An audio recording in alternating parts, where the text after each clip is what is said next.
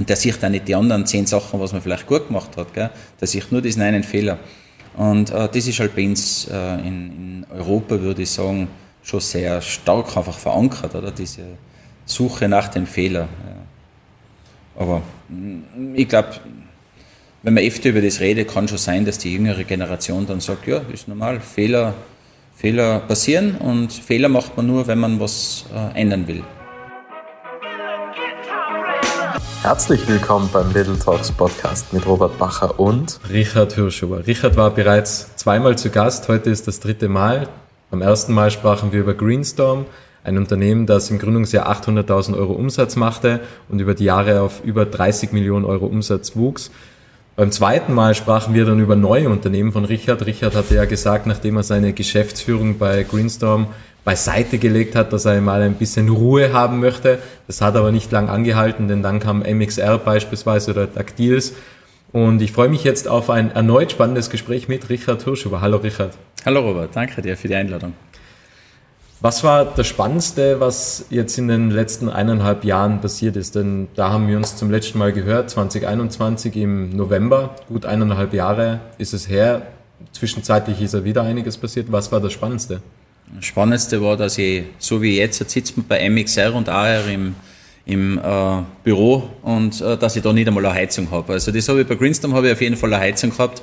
Äh, man sieht, ich habe sozusagen von einem äh, bestehenden, äh, etablierten Unternehmen habe ich wirklich dieses Startup wieder von Null ähm, aufbauen begonnen, wo ich jetzt mit, äh, mit MXR, AR und mit der Supermobility im Arbeit und ja, und jetzt bin ich da in dem Raum und sitze mit dir, nehme so einen Roboter und, äh, und habe in meinem Kopf natürlich schon wieder die Vision irgendwo, wo können wir denn hingehen? Es ist äh, nicht so schnell gegangen wie bei Greenstorm, also in Greens, bei Greenstorm habe ich wirklich innerhalb von von einem Jahr eigentlich auch, ähm, viel mehr Umsätze geschafft und alles. Äh, mit AR und MXR ist es aber so, also mit meiner Mixed Reality Sache, ist es so, dass es ein Produkt ist, das was äh, genau wieder den Zeitgeist trifft und, ähm, und dazu führen wird, dass wir als ein Baustein der AR ein sehr wichtiges Produkt sein werden. Stört dir das, wenn es nicht so schnell vorangeht? Bist du ja anderes gewohnt. Also wie, wie gehst du damit um eigentlich? Ist schwierig für mich, ja. Ist wirklich schwierig für mich. Vor allem, du es sagst immer, der Fastest will win. Ja, ich weiß, ja. Es ist wirklich so, ich habe mich da jetzt äh, dahingehend verändern müssen, dass ich akzeptiere, dass, ähm, dass Entwicklungen nicht so schnell sind, wie es geht weil er externe Entwicklungspartner die Lösungen, die was wir benötigen würden, vielleicht noch nicht zur Verfügung stellen können und erst später liefern. Ähm, dazwischen ihnen hat es ja sehr viel gegeben, oder? Wir, wir haben eben Corona gehabt, wir haben äh, in der Ukraine den Krieg und, und das alles hat, hat für uns, auch für die ganzen Lieferketten und alles, hat das halt wirklich Probleme aufbereitet, was auf der Hardware-Seite waren. Ähm, wo Kleinigkeiten dazu geführt haben, dass wir Entwicklung selber auch vielleicht erst ein, zwei Monate fertig machen haben können. Und das andere ist das, wir kämpfen derzeit in der AR Technology und der MXR Tactics mit dem, äh, dass es dass viele Menschen noch nicht wissen, was Augmented Reality ist, weil sie seit zehn Jahren hören virtuelle Realität. Und VR und AR ist einfach komplett was anderes. VR, du bist du in deiner Welt gefangen, ähm, als Metaverse zum Beispiel, wie der, der, der Zuckerberg das macht, du bist in deiner Welt, du siehst rechts und links nicht, sondern du bist nur in deiner Welt. Und bei MXR bist du in deiner Welt und kannst dazu eine fremde dritte Welt einladen, eine virtuelle Welt. Und äh, das ist das, was wir eben jetzt da Leuten ähm, einfach als Basisinformation weitergeben, oder? Wo man einfach sagen, ja, ähm, das, wird, das bringt Vorteile. Und, und was bringt diese MXR-Welt, äh, so wie wir sie haben, jetzt an Vorteilen? Ähm, du kannst die Qualität von Produkten steigern, die was du, äh, wenn, was du produzierst. Äh, du kannst ähm, die Trainings von Mitarbeitern viel schneller machen aber mit der realen Umgebung. wir haben zum Beispiel mit BMW haben wir einen äh, Auftrag, der was ähm, die Werkzeuge trägt. Und, und wir tracken diese Werkzeuge in der Augmented Reality. Und wieso braucht man das? Damit kann ein Zeitarbeiter, der was normalerweise sechs Monate gebraucht hat, um, um sich anzuborden, damit er sich auskennt, kann so nach einem Monat schon eine super Arbeit leisten. Und das ist aber am Ende dann auch kontrolliert, analysiert, ob die Arbeit wirklich gut ist. Und wenn diese Qualität dann passt, dieser Output, äh, dann, ähm, ja, dann geht das Produkt, also da im Fall dann ein Auto, äh, richtig aussehen. Also es sind auch die Rückholungen sind dann wahrscheinlich weniger. Äh, also ich wollte jetzt gegen Null sagen, aber gegen Null gibt es nicht, aber es sind halt einfach viel, viel weniger. Augmented Reality müsste aber immer mehr Anklang im Endeffekt finden, oder? Weil ja diese Technologie, die wird ja immer besser. Also diese Wearables, also diese, mhm. diese Brillen, die werden ja immer einfacher von der Bedienung her, immer leichter und so weiter. Also irgendwann muss ja der Tipping Point erreicht sein, wo jeder weiß, was er ist, oder? Ja, das Ding ist das, dass, äh, dass ich und, und du jetzt auch, weil du ja sehr viele Leute erkennst, ähm, dass wir glauben in dieser Blase, dass der Punkt jetzt schon da sein müsste und dass, dieser, dass das schon viele Leute wissen. Äh, für mich war erkennbar, dass, das eigentlich, dass ich wirklich in der Blase bin und dass das wenig Leute wissen, wo ich auf der AWE, der größten Augmented Reality Messe äh, der Welt, aber da die Niederlassung in Lissabon, also wo in Europa dann äh, das stattgefunden hat, letztes Jahr. Und ich war einer von, die, von diesen 200 Aussteller 200 Aussteller ist nichts. Äh, das ist einfach gar nichts. Und das ist sozusagen Welt gewesen. Und dann waren 3000 Besucher, ist auch nichts. Äh, das bedeutet eben, und, und sehr viele von diesen 200 Ausstellern waren experimentell. Also die haben noch nicht einmal äh, ein Produkt, so wie wir gehabt, das was funktioniert, sondern die haben nur über ein Produkt nachgedacht. Also die, die Welt, ähm, die was ich schon weiß, wie es ist, die gibt's noch nicht und viel zu viele ähm, denken über das gar nicht nach. Und mit den Menschen, was wir jetzt drehen, die was dieses Produkt aber verwenden können, könnten in der Industrie, in Healthcare ähm, und in anderen Branchen einfach, ähm, die, die haben davor VR entschieden. Für VR-Solution haben sie es entschieden. Und die haben sie falsch entschieden. Und genau mit den Leuten müssen wir jetzt wieder reden und müssen sagen, wenn du jetzt AR nimmst, dann triffst du die richtige Entscheidung. Der, hat ja einen Job, der hat ja eine Entscheidung getroffen, was schon schlecht war. Normalerweise heißt es, triff niemals zweimal eine falsche Entscheidung, oder? Sondern das erste Mal eine falsche Entscheidung und lerne daraus, ja. Und für viele ist halt eben dieses, dieses Idente AR und VR ist ident. Das ist ihm nicht. Und das müssen wir jetzt einmal bringen, damit man weiß, dass die Entscheidung, was man trifft, äh, Apfel und Birne ist und nicht Apfel und Apfel. Ja. Ja. Der größte Vorteil, wenn ich es richtig verstanden habe, ist ja, dass man dann quasi in der realen Umgebung Trainings durchführen kann, oder? Also mhm. das ist ja quasi dann dieser große Vorteil, den was ihr höchstwahrscheinlich kommuniziert. Genau richtig, ja. Ja. Wie wird es dann wahrgenommen, wenn, wenn Sie sagen, okay, Sie haben, also wenn ihr jetzt hingeht und sagt, ihr habt eine Fehlentscheidung getroffen, so sinngemäß, hm. ähm, wie lange brauchen da dann noch die Entscheidungen, dass man sagt, okay, jetzt steigen wir um auf AR? Also bringen tut das Ganze äh, nur Unternehmen etwas, die was schon äh, ordentliche Industriebetrieb sind, die was schon ordentliche Strukturen haben, äh, also ordentlich man jetzt groß, die was einfach sehr groß sind. Und durch das, wie jeder weiß, bei großen Unternehmen sind Entscheidungen sehr, sehr, sehr langsam oder träge, bis die das machen. Also bis man da äh, sozusagen einmal den Fuß reinbringt, dass man einfach einmal einen kleinen äh, äh, Proof of Concept macht für See, genau auf dieses Produkt hin, ja, das dauert schon oft ein halbes Jahr. Und damit dann was Großes draus wird, dauert es zwei, drei Jahre das Ganze. Und genau das ist jetzt das Ding, oder? Natürlich, wenn das was Großes ist, also ich habe mit meiner Frau über das Ganze geredet und, und, und sie sagt, sie glaubt, dass das Ganze, was ich gemacht habe von meiner Karriere, dass ich zuerst dieses kleine und Anführungszeichen Hotel und Gasthaus gehabt habe, dann habe ich Management von anderen Betrieben gemacht, dann habe ich Greenstorm gegründet und dass das alles der Weg dahin ist, dass ich eben genau dieses Große mache, was ich jetzt mache, weil das ist äh, das, was wir da jetzt haben, dieses AR und MXR, dieser Baustein für die Augmented Reality, erkennen wir einfach, das ist wirklich was Riesiges. Also,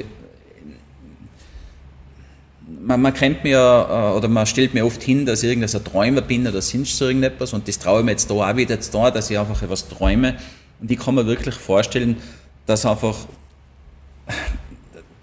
dass man, ja, ich weiß nicht, wie, wie groß das ist, es wird einfach riesig, das Ganze, weil das Produkt, so wie eine Maus, eine Maus von einem Laptop, ähm, ja, da gibt es zwei Firmen auf der Welt, die was Maus für Laptop machen. Die anderen interessiert es nicht so, aber zwei, was wirklich so, so namhaft sind irgendwie, äh, das ist Logitech und Cherry. So, das sind so aus meiner Perspektive so die, die, die Nummern halt auf der Welt.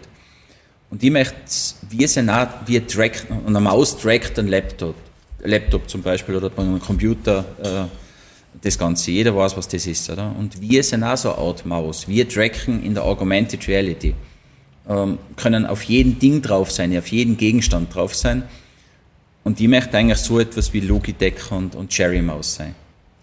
Du hast beim letzten Mal gesagt, dass du immer etwas aufbauen möchtest und dann, wenn es funktioniert, dann suchst du dir was Neues. Kannst genau, du dir ja. vorstellen, dass es jetzt bei MXR nicht so ist, dass wenn es mal funktioniert und läuft, dass du sagst, du möchtest auch weiterhin dabei bleiben? Also in der, in der Gesellschaft, dass ich weiterhin dabei bleibe, kann ich mir vorstellen. Äh, Im Management kann ich mir deshalb nicht vorstellen, weil das nicht meine Skills sind. Meine Skills sind nicht, äh, dass ich dann etwas verwalte oder besser mache. Also ich, es dauert zwar länger, dass jetzt da hinkomme, dass diese Managementpositionen benötigt werden, äh, aber am Ende wird es wieder so sein, dass ich auf jeden Fall aus dieser CEO-Rolle äh, äh, zurücktrete, weil es da Manager gibt, die was das machen können. Oder? Dann habe ich CFO, CEO und, und das habe ich ja schon gelernt, also das habe ich ja schon gesehen, also da weiß ich schon, dass man welche Mitarbeiter das man da braucht, welche Skills das man braucht. Und das baue ich ja jetzt schon irgendwie auf, dass man diese Ebenen dann einführt und dass das nicht Mozart, äh, dass das nicht um diesen einen Menschen da geht, oder? Also das ist mir jetzt nicht wichtig. Aber es braucht jetzt, braucht es einfach nur, das ist wie bei einem Baby, wir sind immer nur bei der Geschichte, wir haben ein Baby und jetzt sind wir vielleicht schon ein kleineres Kind, also, oder gehen wir kurz in den Kindergarten und da braucht es halt nur Eltern und, und ich bin einer von diesen Eltern, die was in dem Unternehmen nur braucht. Und wie läuft es bei den anderen Unternehmen? Wir haben ja auch das letzte Mal über Super Tracker gesprochen, wo mhm. es ja darum geht, dass ihr quasi beim E-Bike beispielsweise alles mittracken könnt mhm, genau. und analysieren könnt. Wie läuft es jetzt beispielsweise da? Bei, äh, also Super Tracker habe ich umbenannt in Super Mobility. Ähm, der Grund ist das, dass ich erkannt habe, äh, dass der Markt erkannt hat, dass der Kunde sich nicht interessiert für das Tracking von einem E-Bike oder Tracking von, naja, eigentlich Tracking vom E-Bike.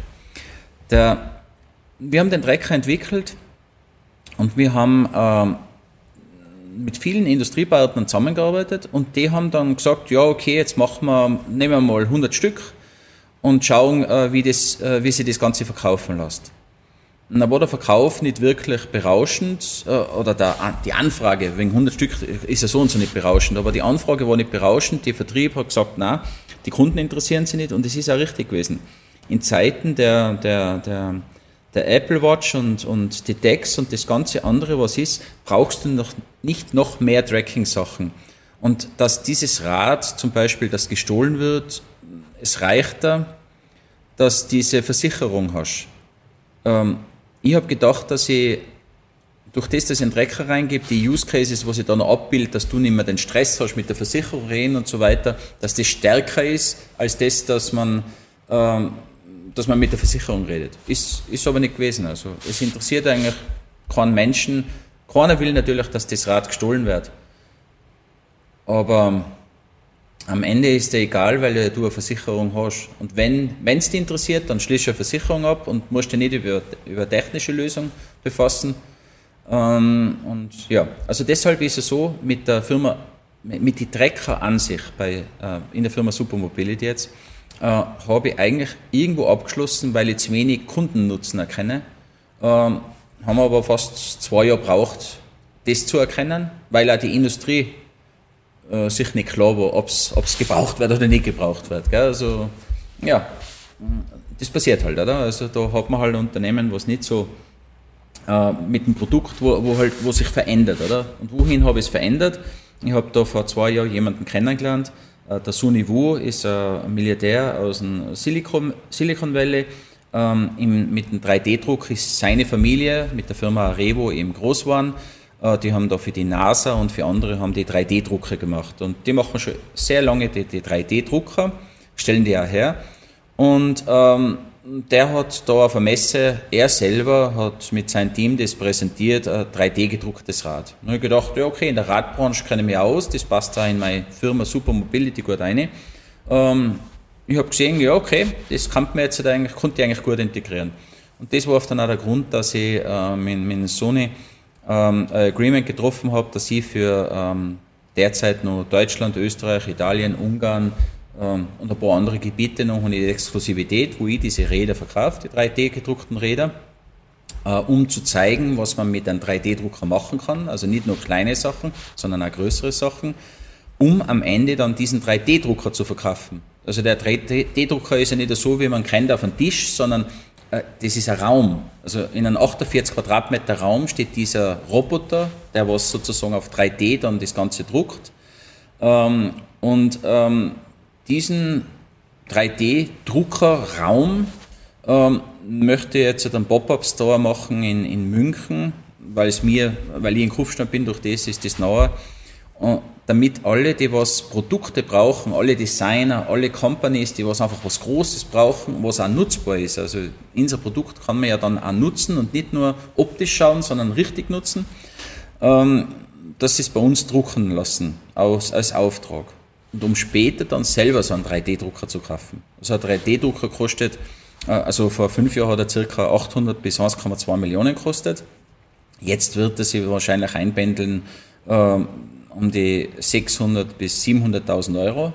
Und ja, und die möchte ich dann verkaufen. Also am Ende sehe ich, dass ich mit der Supermobility die 3D-Druckradl, die superstrata.shop wo ich die 3D-Radl, wo man sie konfigurieren kann, einfach vorzeigt, dass man es 3D drucken kann und, äh, und dass ich den 3D-Drucker dazu auch verkaufe. Also dass man einfach zeigt, was man drucken kann und da verkaufe ich halt 1000 Radl, wäre mein Ziel, weil der Markt ist ja riesig bei E-Bikes und 1000 Stück sind jetzt nicht so viel und die konfigurieren wir auch selber, also dort den wir auch selber bestücken, weil der Wu ist ein Perfektionist beim 3D-Druck, aber mit Radl hat er es jetzt nicht auskennt. Und da habe ich sozusagen nur die Altwehen, was er 2020, was sie falsch gemacht haben mit der Bestückung, die, da mache ich halt jetzt einfach ein Revival von, von diesem Rad, dass es dann wirklich für User gut nutzbar ist. Ich habe gelesen, es ist aus 100% recycelbaren Carbon, oder? Mhm, genau, ja. richtig. Ja. 20 mal härter Stahl und eben das Carbon. Recycelbar habe ich jetzt so eigentlich mitgekriegt, du recycelst dahingehend, dass es wieder verwenden, wieder ein ähm, zusammenfügen kannst, damit es wieder für einen 3D-Druck verwenden kannst. So ist recycelbar. Also äh, komplett auflösen tut es nicht. Oder? Also wenn es einmal auf der Welt ist, dann geht es nicht mehr weg. Aber man kann es wiederverwenden, um wieder einen Rahmen, in welcher Form auch immer, zu drucken dann. Ja. Und das hängt ja auch irgendwie mit Sportsfashion zusammen, oder? Also ihr habt ja quasi auch quasi Fashion ja, Kleidung, ich, die was quasi auch trackt, oder? Ja, also da, da, wollte ihm, da, da, wollte ihm an, an eine Verbindung vom Ganzen schaffen, sicher aber, dass ein Kunden das ihm nicht interessiert. Jetzt habe ich diese Sports Traction ähm, Mode habe ich schon. Äh, also das ist ein Gurt, der was ähm, die äh, Rettungskette sozusagen aktivieren kann. Und, da müssen wir schauen, wie der Use Case ist, ob der Kundennutzen wirklich groß genug ist. Äh, man hört ja jetzt eben, zuletzt hat man es eben wieder gehört, die ganzen Watches, was die Notfall ausgeben. Und die Frage stellt sich halt oft dann, ist es genug für einen Kunden, dass er die Watches hat? Oder die ganzen Devices, die es derzeit so gibt? Oder braucht er nur etwas, das was nur speziell für das ist?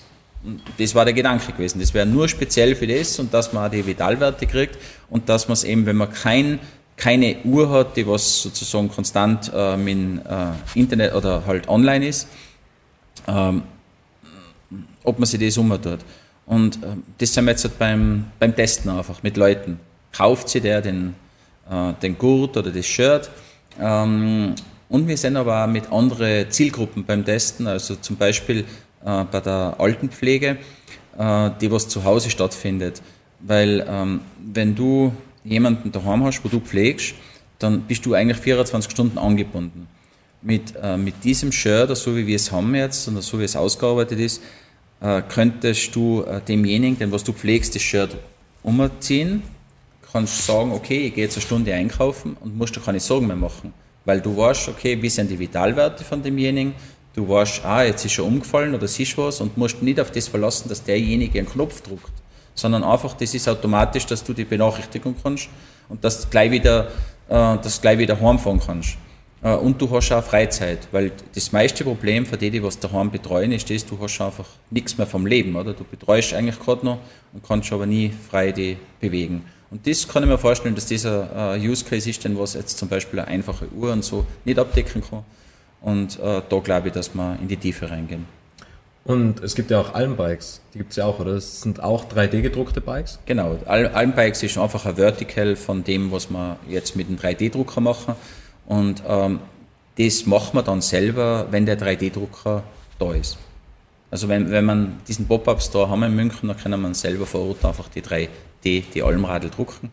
Derzeit drucke ich sie noch nicht, weil äh, ich möchte eigentlich nicht, dass das Geld der Sony mit Superstrata verdient, sondern dass ich selber den gesamten Deckungsbeitrag habe von dem Druck.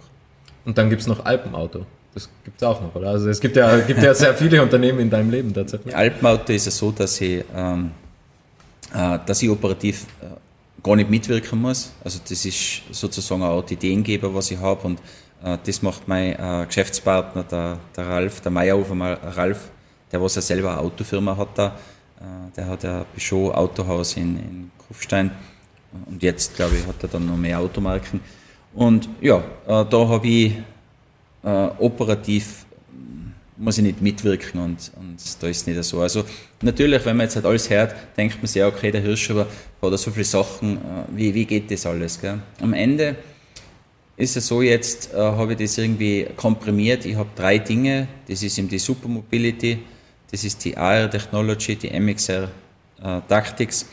Alle befassen sich in irgendeiner Form im weitesten Sinne mit Tracking.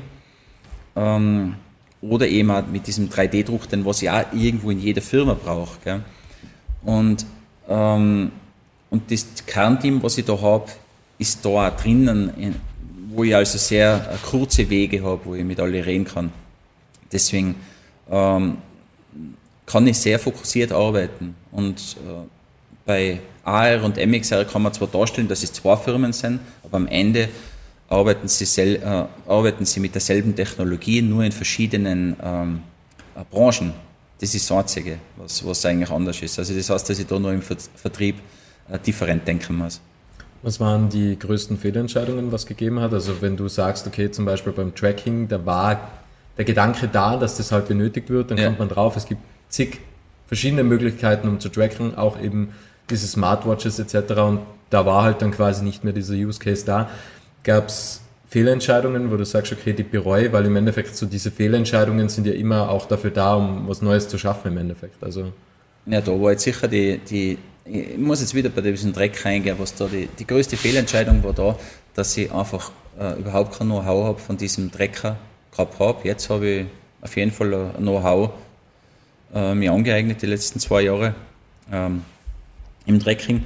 Ähm, aber eben, dass ich da externe äh, Partner gehabt habe, die was schon mit mir im Team irgendwie gewesen sind, äh, was aber dahingehend einfach nicht die, diese offene Kommunikation geführt haben, wo sie gesagt haben, wo sie Probleme haben. Die haben, die waren alles Einzelkämpfer, die haben nicht verstanden, dass sie mit mir auch reden müssen und sagen, hey, äh, wir schaffen das nicht oder wir können das nicht zusammen, äh, obwohl sie nicht einmal, äh, sagen wir mal, zum Großteil nicht einmal einer, äh, einer schuld war. Es ist einfach, es sind Teile, die was wir für diesen Trecker gebraucht haben, sind nicht gekommen oder wurden lieferbar in 16 Monaten.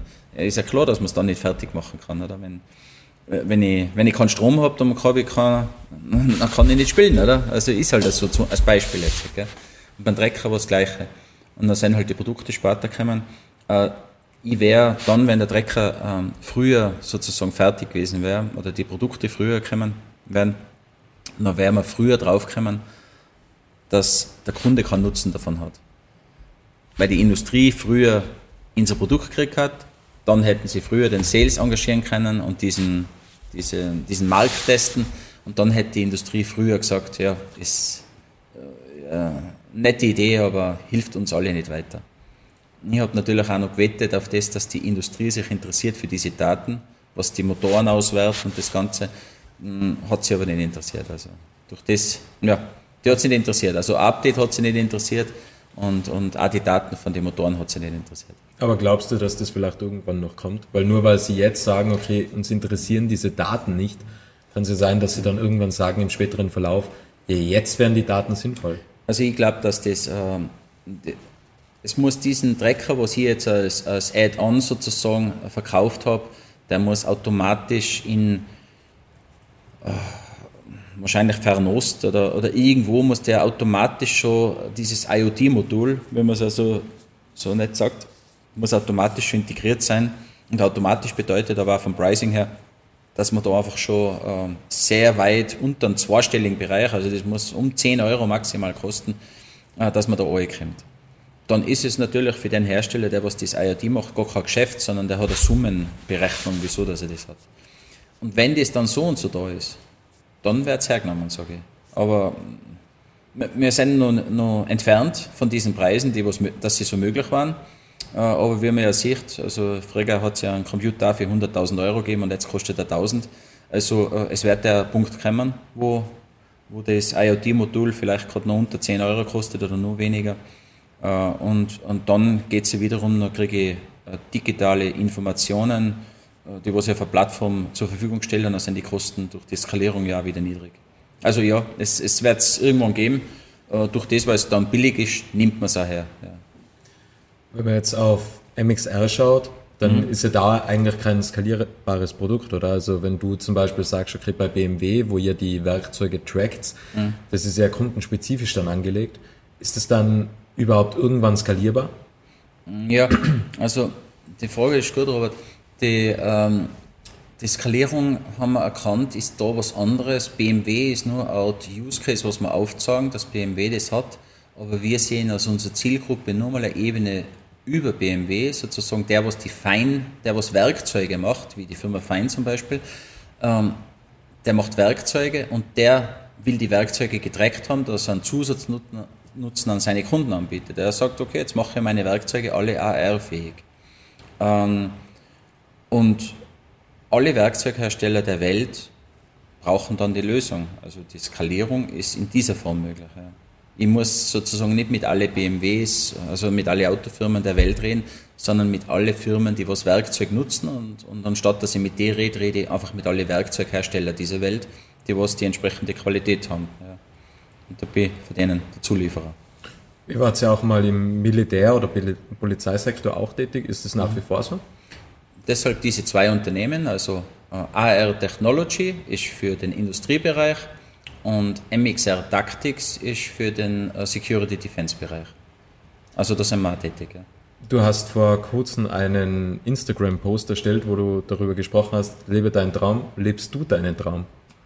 Also ich lebe meinen Traum. Also, eher, also das war eher so, äh, du, du da habe ich mit jemandem geredet und, und der hat gesagt, er hat einen Traum und, äh, und dann sage ich, ja, machst du das? Und dann sagt er, nein, eigentlich nicht, aber, aber er trampt ihn halt allweil wieder. Sag ich, und und da, daraufhin habe ich den Posting gemacht. Oder? Also es nützt nichts, wenn du einen Traum immer wieder träumst und mit dem dann auch schlafen gehst, sondern diesen Traum muss man dann einfach sagen, ja okay, dann lebe ich den Traum und dann mache ich, dann setze ich den Traum auch um oder, oder setze Schritte, um diesen Traum dann vielleicht zu verwirklichen. Also ich mache das schon, muss ich sagen. Ja. Also ich, ich, ich denke jetzt zwar so, so nach, gell, äh, aber ja, für, für, mich sind die, ja, die, die, Träume sind für mich oft so re, realer. Also ich, ich träume das und dann sage ich, ja, okay, das schauen wir an. Irgendwann kommt natürlich bei gewissen Dingen kommt dann eine Wand einfach und dann probiere ich, ob ich sie nicht durchtreten kann und ja, aber deswegen, ich gebe sehr schwer und sehr, also sehr nachhaltig gehe ich den Weg. Oder? Also, egal was da von Steine sind, egal wie schwierig das ausschaut, weil wenn ich aufgebe, dann habe ich verloren. Und das tue ich nicht. Würdest du sagen, es ist sehr risikobehaftet, was du machst, weil du investierst ja auch in die Unternehmen. Also das ist ja nicht so, als ob du nur Geschäftsführer ja. in den Unternehmen bist und sagst, ich helfe jetzt da, das Ganze aufzubauen, sondern da stecken ja auch finanzielle Mittel dahinter. Ja. Würdest du sagen, das ist sehr risikobehaftet? Naja, für, für 90 Prozent der Menschen ist es auf jeden Fall risikobehaftet, Vollgas. Ähm, für die anderen 10 Prozent ist es halt wie ein Investment oder so wie für mich auch. Oder ich sage, das Investment, äh, ich bin ja selber drinnen, habe selber die Verantwortung und was kann mir denn schlimmstenfalls passieren, dass halt alles wieder auf Null ist, äh, dann mache ich halt wieder was. Also das, du, man ist 70 Jahre auf der Welt, oder? Also man hat die Zeit und danach geht man ja mit nichts und man kommt mit nichts. Also zwischendrin hat man mal ein bisschen mehr, dann hat man wieder weniger, dann wieder mehr. Also es ist, eigentlich ist total egal, aber es muss da, es muss da Spaß machen, oder? Das Ganze. Und äh, solange du wohnen kannst, essen kannst, Auto fahren kannst, äh, ja, Auto fahren muss man auch nicht, aber sagen wir solche Dinge, äh, dann ist ja das alles erledigt, oder? dann passt es ja. Und, und so von, von ganz außen betrachtet nochmal, wenn man sich das anschaut, äh, wenn ich jetzt drüben in der Ukraine wäre, dann würde ich über das nicht nachdenken, oder ob ich gerade irgendein Risiko weil da habe ich das Risiko, ob ich stirb, oder? Also, ähm, wenn ich stirb, dann ist wirklich, dann hast du verloren, oder? Also, deswegen ist Risiko aus meiner Perspektive, nein, es ist einfach ein Teil von meinem Gesamtkonstrukt, wie ich lebe. Ja. Denkst du, dass das der Hauptgrund ist, warum Menschen nicht ihren Traum leben, weil dieser finanzielle Aspekt eine Rolle spielt? Weil das ist ja meistens die Hauptargumentation, dass man sagt, ja, was ist, wenn es nicht funktioniert? Dann habe genau, ich ja, ja viel Geld investiert und dann muss ich mir das ja alles wieder aufbauen oder mhm. was ist, wenn ich kein Geld mehr habe und so weiter. Denkst ja. du, dass das der Hauptgrund ist? Ja, ich finde so und so, dass oft ist das Problem, dass das Wort Geld oder das Wichtige ist. Oder? Also du sollst ja etwas machen, was da, du, du magst nicht wegen ein Geld. Für, für ein paar gibt es sicher den Grund, dass sie sagen, ich will ein Millionär werden und, und was mache ich dafür? Das ist auch richtig, oder? Weil die haben ja einen Antrieb. Gell? Ähm, aber für viele ist ihm das, glaube ich, der Hinderungsgrund, oder? Dieses Geld und diese Angst vor dem Verlieren vom Geld und, und einfach auch das Einsetzen vom Geld. Ähm, das verhindert ganz viele Dinge, weil es viele gute Leute gibt, die was das eigentlich kannten, wenn sie nicht so aufzogen worden waren. Und das Problem ist halt einfach, dass man so in, in unseren Gefilden halt so aufgezogen wird. Äh, so sehr ich das amerikanische Getue äh, äh, fast hasse, dieses Geld und Erfolg und hin und her und No Risk und so weiter. Äh, ab und zu vermisse ich schon bei uns alle, oder? Weil da, wenn wenn jemand was tut, dann hat er die Chance, dass er was erreichen kann, äh, aber auch die Chance, dass er einen Fehler macht. Und genau vor diesen Fehlern haben alle Angst, oder? Weil man dann äh, demaskiert wird, sozusagen, dass man was falsch gemacht hat. Und dann kommen von der Seitenlinie Menschen, die was sagen, hey, du hast einen Fehler gemacht. Äh, ha, ha, ha, ha. Ähm, ja, ich denke mir halt, ja, der, was da gerade lacht, hat er selber auch schon was unternommen? Oder hat er sich selber getraut, einen Fehler zu machen oder lacht er nur? Und ja. Und der sieht dann nicht die anderen zehn Sachen, was man vielleicht gut gemacht hat. Gell? Der sieht nur diesen einen Fehler. Und äh, das ist halt bei uns äh, in, in, Europa, würde ich sagen, schon sehr stark einfach verankert, oder? Diese Suche nach dem Fehler. Ja. Aber mm, ich glaube, wenn man öfter über das redet, kann schon sein, dass die jüngere Generation dann sagt, ja, ist normal, Fehler, Fehler passieren und Fehler macht man nur, wenn man was äh, ändern will. Was würdest du, Entschuldigung, was würdest du jetzt eigentlich machen, angenommen, es passieren gewisse Fehlentscheidungen und finanziell ist mehr oder weniger nichts mehr da. Ja. Was würdest du innerhalb der nächsten 90 bis 120 Tage machen, also drei bis vier Monate, um wieder ein Geschäft aufzubauen oder um oder was würdest du überhaupt machen? Also wenn du heißt ja nicht, dass du ein Geschäft aufbauen musst, also du kannst schon sagen, okay, dann war's das jetzt und kannst ja Schnitzel kochen, beispielsweise. Also deine Vergangenheit ist ja, ja. Ist ja Koch, ähm, ohne das jetzt bewerten zu wollen. Ja. Aber was würdest du machen, angenommen, es geht alles schief und klar, du hast nur deine Familie etc. Mhm. Aber was würdest du dann machen? Wie würdest du da an die ganze Sache rangehen? Würdest du schauen, wie kann ich nun mal Kontakte knüpfen? Weil das Netzwerk ist ja immer noch da. Ja, ja also das Netzwerk ist immer noch da und äh, das Netzwerk würde ich halt oft dann einfach kontaktieren und sagen, ob sie jemanden brauchen, der was, äh, wo sie ein Problem haben, wo äh, äh, ein Baby auf die Welt gekommen ist oder also unter Anführungszeichen eine Firma, die was einfach zum, zum Unterstützen war, damit sozusagen laufende Einnahmen erinnern sind. Ähm, auf der Seitenlinie würde ich aber etwas machen, was wiederum ein neues Unternehmen von mir sein muss. Oder? Da ich mich halt einfach fokussieren, sagen, okay, was war das und dann mache ich das weil, ähm, weil jedes normale Anstellungsverhältnis, was da dann begründet wird, deutet ja darauf hin, dass man eigentlich normal gerade die 40 Stunden oder was arbeitet. Und äh, das heißt für mich, dass ich eigentlich die, in meinem zweiten Leben dann leicht wieder eine Firma aufbauen kann, ohne dass ich über das nachdenken muss, weil, weil die Zeit ja da ist. Ja, weil man ja genug Stunden hat am Tag, äh, um die Firma dann zu machen. Also das war mein Ansatz. Dann hat man sozusagen die, ähm, die Basic-Einkommen, ähm, um dieses Essen zu finanzieren, um, um Schlafen zu finanzieren, äh, um die Familie äh, weiterzubringen, hast du sozusagen erledigt. Und, ähm, und irgendwo kann man schwer vorstellen, dass ich irgendeinen Job kriege. Oder? Also die haben jetzt weniger, weniger Angst, dass ich, dass ich keinen kriege. Die Abschlussfrage ist immer dieselbe Frage. Was möchtest du noch sagen, Richard?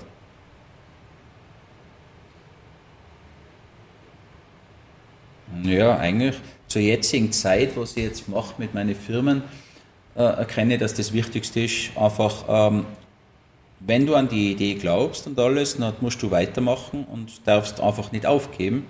Äh, auch wenn sozusagen aus der vertrieblichen Sicht oder aus der Kundensicht noch nicht so ist, dass da alle Tage die Tür eingerennt wird. Ähm, aber du musst auch ab und zu eine Entscheidung treffen, dass etwas einfach wirklich nicht funktioniert. So wie bei mir der Fall beim Superdrecker, bei Drecker war, wo ich gesagt habe, nein, ich habe ja sozusagen zwei Jahre daran geglaubt, aber habe dann erkannt, okay, irgendwo der Markt ist stärker als ich und dann lasse es. Also glaube an dein Ding, ziehe es weiter durch und, und konstant. Arbeite konstant daran. Nicht ein Monat ja, ein Monat nicht, sondern einfach konstant. Die konstante verursacht, dass es dann besser wird.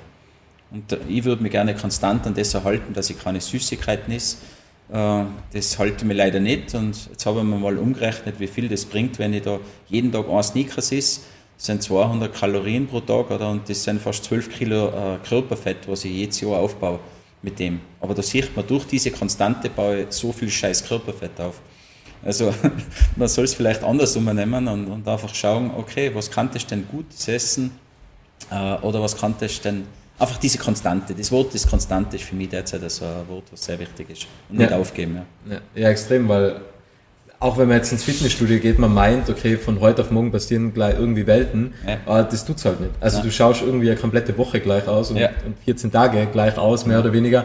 Das sind minimale Prozesse, aber es macht sehr wohl einen Unterschied, wenn du jetzt ein ganzes Jahr ins Fitnessstudio gehst, weil dann sieht man ja quasi den Unterschied. Und das ist ja, ein Snickers macht nichts, aber wie du sagst, okay, wenn du jetzt jeden Tag ein Snickers isst, das macht sehr wohl einen Unterschied, diese, diese Tiny Habits sozusagen, diese, ja. okay, 0,01 Prozent, wenn genau. du das jeden Tag besser wirst, in was für einem Bereich auch immer, du wachst halt automatisch und das ist halt immer, es geht ja nicht darum, eine große richtige Entscheidung zu treffen, sondern viele kleine richtige Entscheidungen und das über einen sehr, sehr langen Zeitraum.